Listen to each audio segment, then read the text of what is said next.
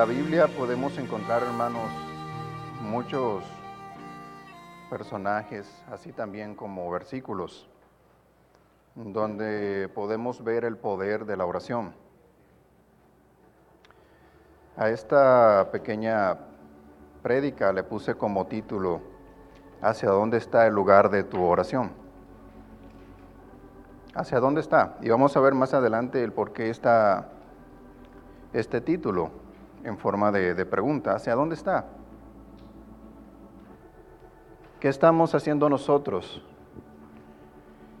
¿Y de qué manera vemos lo que está pasando hoy en día? ¿Cómo lo estamos tomando? ¿Muy a la ligera?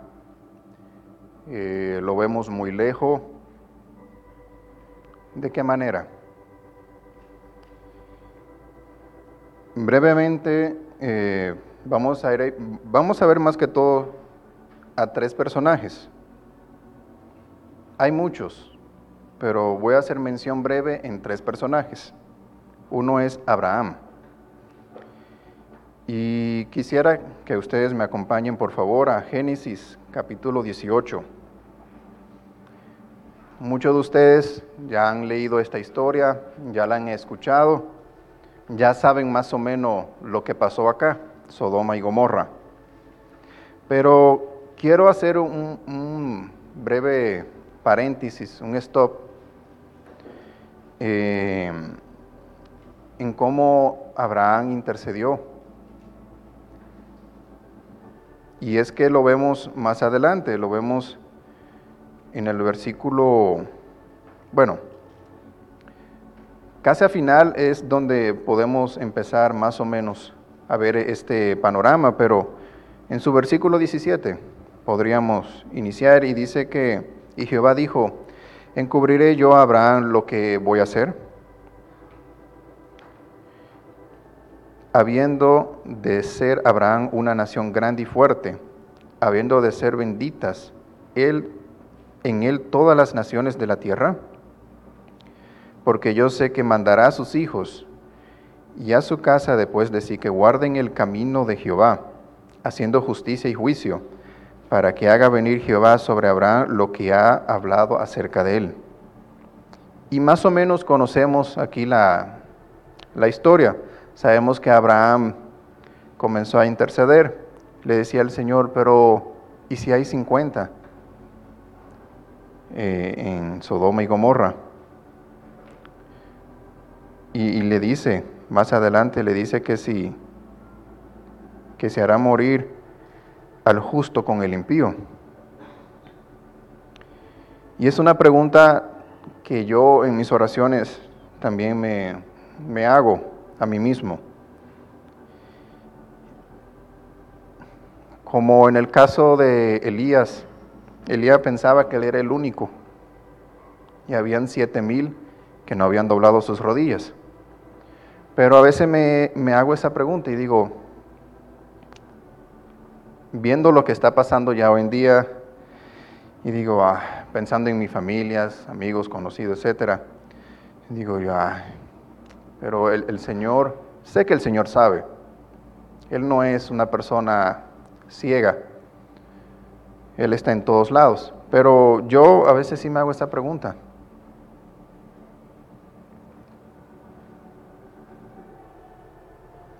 ¿Qué, tan, qué, ¿Qué tanto conoce la otra persona del Señor? En mis oraciones siempre incluyo a todo el mundo, a los conocidos y no, y no conocidos. Siempre en mis oraciones, siempre.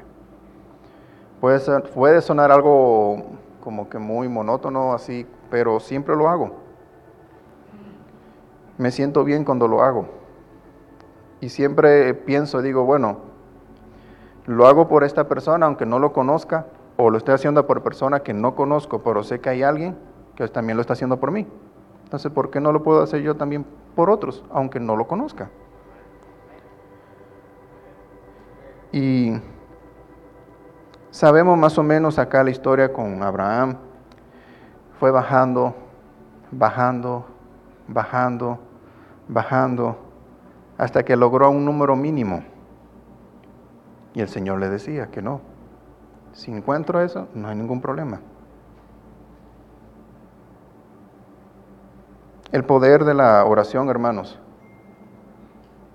No cualquiera puede estar eh, delante del Señor, que el Señor se le aparezca. A veces allá, cuando se tocan esos temas allá en la iglesia, eh, hacen pregunta, el pastor hace pregunta y dice a los hermanos, eh, ¿qué harían ustedes si el Señor se le aparece? ¿O qué harían ustedes si un ángel se le aparece? Varios dicen, bueno, salgo corriendo. Otros dicen, no, pues me desmayo ahí. Si ante una autoridad uno se pone nervioso, se pone pálido a veces, aún sin hacer nada malo. Uno se pone nervioso, suda. ¿Qué será ante la presencia del Señor? Y vemos el ejemplo, por ejemplo, también con, con Moisés. Había algo en el cuerpo de Moisés que temblaba. ¿Sí saben?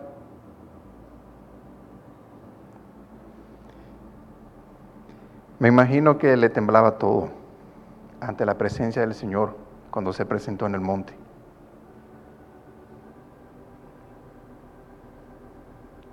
Como dicen allá, le, entraba a uno un sub y baja, depresión alta, baja, alta, baja, alta, baja. Parecerá eh, chistoso, pero no es cualquier cosa. Estamos hablando que es la presencia del Señor. Algo con lo que no se puede jugar. Muchos lo toman como juego. En mi trabajo una vez un compañero eh, dijo algo con respecto al Señor y yo me sentí mal. Yo dije, wow, qué tan ligero lo toma no sabiendo cómo es el Señor. A pesar de todo, el Señor lo conoce, sabe cómo es Él, sabe lo que le está haciendo y lo que hizo en ese momento, y aún así tiene misericordia. Él es un Dios bondadoso. Él no es un Dios que hiciste algo acá y acá te va a condenar. No, te da un chance. Te da la oportunidad que lo busque te, da la oportunidad que vengas a la iglesia, lo adores, ores, saques un tiempo para Él. Y otro personaje que podemos ver es Noé.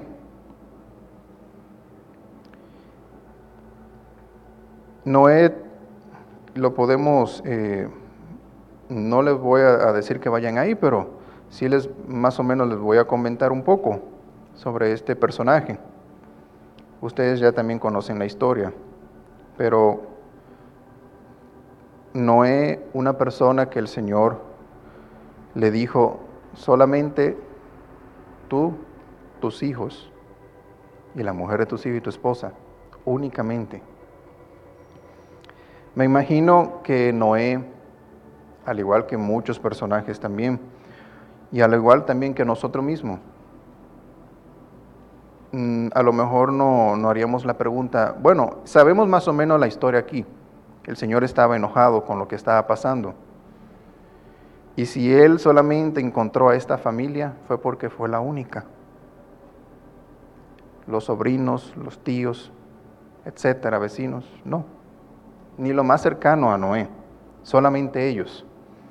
Pero me imagino que al igual que nosotros, cualquiera de nosotros haríamos, de igual manera también lo haría Noé, así como lo hizo también Abraham, interceder.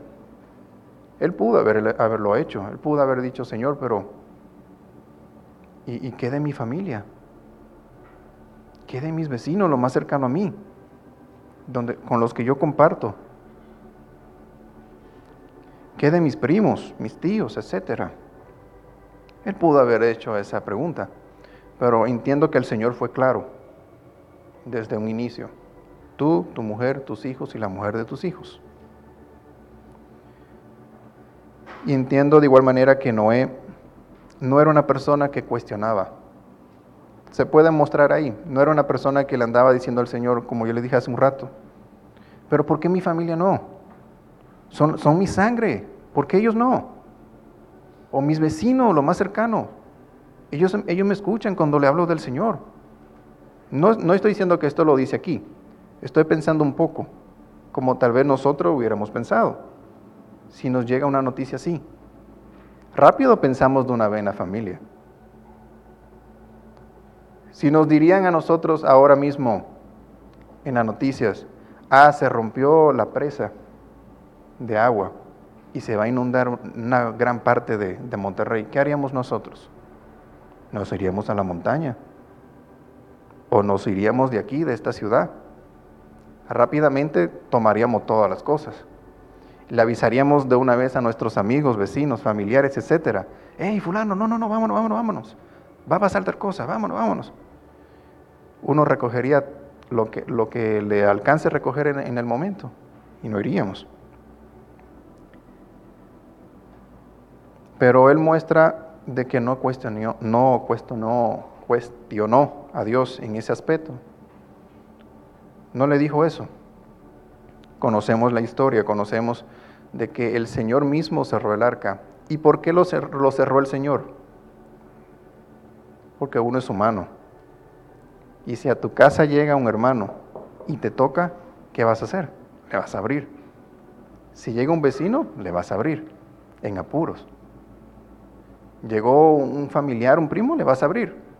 Entonces por algo el Señor cerró él la puerta, porque él sabía, él conocía el corazón de este hombre. Él sabía que como ser humano le pudo haber abierto la puerta del arca. Por algo él lo cerró, para que nadie pudiera abrirla, ni él, ni sus hijos, ni su esposa, pero tampoco nadie de fuera. Mencionamos también a, Moisés. Hay muchos personajes en la cual podemos ver cómo la oración eh, pues los ayudó, los confortó y no solamente les daba fuerza, ánimo, sino que también le ayudaba muchísimo. Lo podemos ver en David. David cuando iba a salir a la guerra, oraba al Señor, Señor, es de tu voluntad que vaya a este lugar. Si el Señor le decía que sí, él iba. Y si le decía que no, pues no. Una persona sujeta, una persona que escuchaba del Señor, una persona que quería estar atento a lo que el Señor le, dijera para su vida. Job, Elías. Elías es otro personaje también. No cualquiera eh, que conozca al Señor en las oraciones sabe cuando él, es, cuando él está en ese momento. Pero podemos ver brevemente en Elías eh, cómo conocía al Señor. El Señor se le presentó de diferentes maneras cuando él estaba escondido. Pero hubo una en la que él sí supo que ahí sí venía el Señor. Y eso se da cuando nosotros oramos, lo buscamos, conocemos cómo es el Señor cuando, cuando llega a nuestra vida, cuando llega, cuando estamos aquí congregados a la congregación y todos se unen para alabar al Señor. Y como último personaje que les quiero mencionar es Daniel. Daniel, una persona que para mí me impacta mucho cómo el Señor con este hombre le ayudaba. Y no porque le parecía bonito al Señor, no porque era de buen parecer y etcétera. Él buscaba del Señor. Y lo podemos ver en Daniel, si pueden ir ahí por favor, Daniel capítulo 6.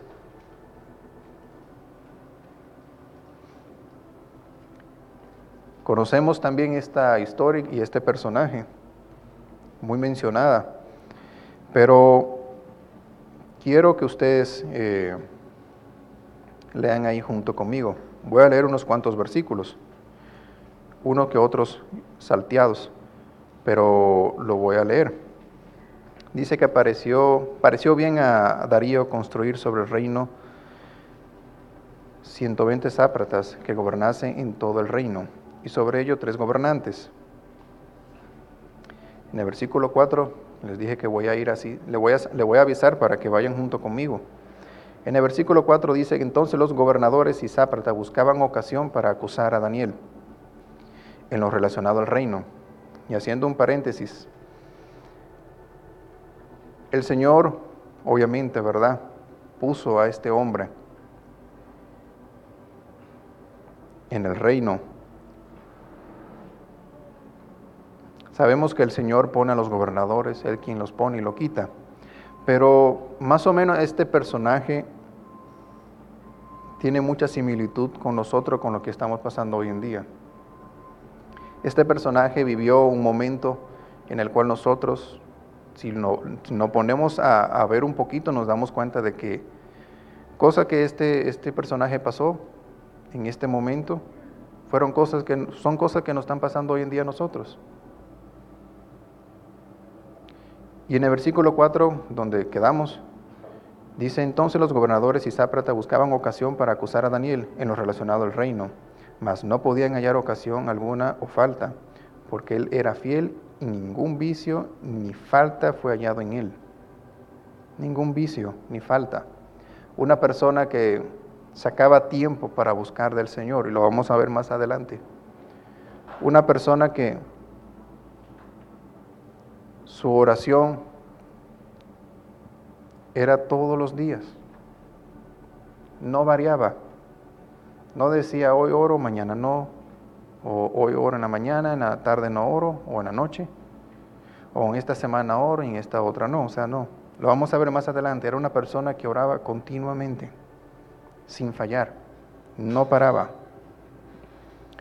Entonces, en el versículo 5, dijeron aquellos hombres, no hallaremos contra este Daniel ocasión alguna para acusarle, si no la hallamos contra él en lo relacionado a la ley de su Dios. Entonces estos gobernadores y sápratas se juntaron delante del rey y le dijeron, y le dijeron así, Rey Darío, para siempre vive todos los gobernadores del reino, magistrados, sápratas y príncipes y capitanes han acordado por consejo que promulgues un edicto real y lo confirmes, que cualquiera que en el espacio de 30 días demande petición de cualquier dios u nombre fuera de ti, oh rey, sea echado en el foso de los leones. Y haciendo un paréntesis,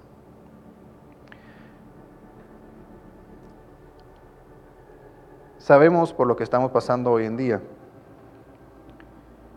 ¿Y cómo estamos nosotros orando? Por eso fue el, el título que busqué para esta breve prédica. ¿Hacia dónde está el lugar de tu oración? No sabía, no, no, o mejor dicho, no pensarían ustedes que Daniel sabía que estando ahí en el reino algo le podía pasar relacionado a esto mismo? Él sí sabía. Si por algo buscaba a Dios como él lo buscaba de esa manera, es porque él sabía. A pesar de que estaban ahí cautivos, etcétera, pero él sabía. Y él sabía que, que con la oración se logran cosas que con la palabra no se puede lograr. La oración tiene un poder que una simple palabra de alguien no, no puede hacer. Sí puede llegar a darse de que uno ore y que con una palabra eh, se cumpla, ¿verdad? O el Señor nos hable. Pero relacionándonos con, o viéndolo más o menos como estos gobernadores y sápratas y capitanes querían hacer, y lo vamos a ver más adelante, vamos a ver cómo el Señor le da la gracia a Daniel y cómo el Señor, y cómo Daniel, perdón, no flaquea, no cae no desmaya ante la situación que se le presentó. Y vemos más adelante que el rey Darío firmó, no, no, se enteró mucho del asunto, pero firmó, ¿verdad?, etcétera, no, hasta que ya viene y pasa lo que vamos a ver más adelante. Entonces dice que en el versículo 11, entonces se juntaron aquellos hombres y hallaron a Daniel orando y rogando en presencia de su Dios. Pero vamos a leer versículo 10. Dice, cuando Daniel supo que el edicto había sido firmado, entró en su casa y abiertas las ventanas de su, de su cámara que daba hacia Jerusalén, se arrodillaba tres veces al día y oraba y daba gracias delante de su Dios, como solía hacerlo antes. No como lo hacía en ese momento, cuando se le presentó el problema, que es lo que muchos de nosotros hacemos. Cuando se nos presenta, ahí empezamos a buscar del Señor y debería ser lo contrario. Debemos buscarlo todo el tiempo. Y cuando se presente, con más fervor. No dice aquí que Daniel lo hacía con más fervor, con más fuerza, que ayunó y etcétera. Pero entiendo que él, viendo lo que estaba pasando, no creo que él lo puso como algo simple. Más bien yo creo que él puso un poco más, más fuerza, de más hincapié, se podría decir, en la oración, porque ya él sabía lo que le iba a venir.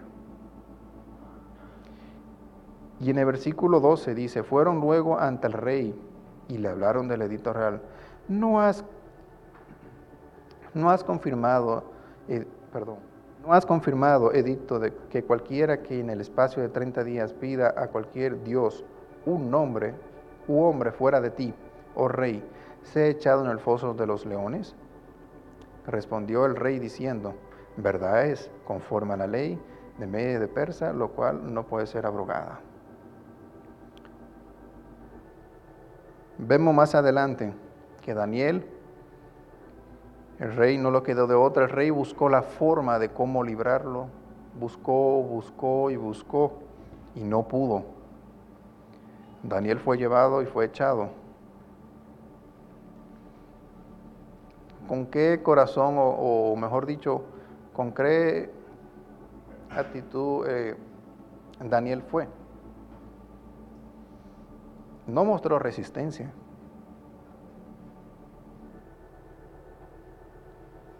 Y si no mostró resistencia, es porque él estaba preparado.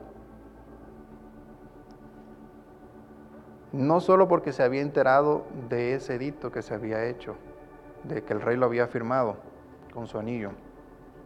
No, él estaba preparado, pero ¿por qué? Porque era una persona que buscaba del Señor. Era una persona que oraba. Dice en el versículo 10 al final, como solía hacerlo antes, como solía hacerlo, fielmente, fielmente sin fallar. Vemos más adelante que el rey fue y Daniel le dijo que el Señor lo había librado. ¿Cómo nosotros, hermanos, estamos orando? ¿De qué manera? Y unas cuantas preguntas que me hago yo es cómo vamos a enfrentar el momento cuando seamos confrontados por nuestros amigos, vecinos, familiares. Cuando nos digan a nosotros, pero ¿por qué en busca del Señor? Yo no lo busco, a mí me sale todo bien. ¿Por qué lo busca? Cuando seamos metidos en medio de las pruebas, ¿cómo vamos a reaccionar? ¿Vamos a ir a nuestro lugar de oración o vamos a salir corriendo? Daniel pudo haber tenido esa opción, irse del reino. Tenía ciertos, eh, tal vez a lo mejor, tenía ciertos eh, privilegios que a lo mejor le permitían andar en el palacio, moverse en el reino él pudo haberlo hecho.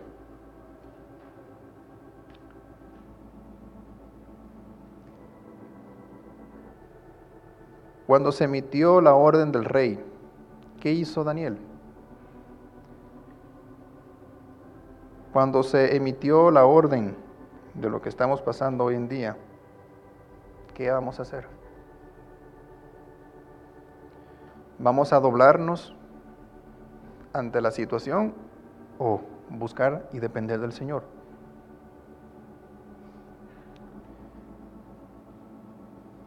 ¿Vamos a permitir que el decreto del rey de este mundo se cumpla en nosotros?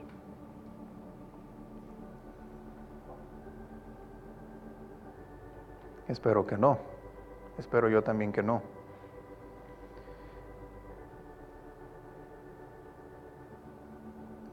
¿Cómo fue hallado Daniel?